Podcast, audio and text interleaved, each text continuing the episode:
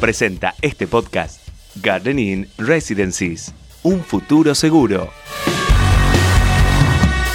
Estos son los temas del día en el litoral. Detectan en Rosario tres casos de la variante Delta. Se trata de una paciente que volvió de Estados Unidos y dos que estuvieron en España. Los casos dieron positivo durante el hisopado que se les efectuó en Ezeiza y cumplieron el aislamiento epidemiológico en Buenos Aires. Rafaela se movilizó por un presunto caso de abuso sexual. Una multitud de vecinos salieron a la calle a manifestarse por el presunto hecho que habría ocurrido en el Colegio San José de dicha ciudad. En tanto, el Ministerio Público de la acusación cambió la fiscal que investiga la causa por irregularidades. La provincia de Santa Fe informó 850 casos de COVID. De los casos informados, 74 corresponden a la ciudad de Santa Fe y 292 a Rosario. En tanto, en las últimas 24 horas no se registraron casos fatales. Delincuentes extranjeros fueron detenidos en Santa Fe con miles de pesos y dólares. Se trata de dos colombianos y dos venezolanos. Fueron detenidos cuando intentaban cometer un asalto en calle Primero de Mayo al 1400.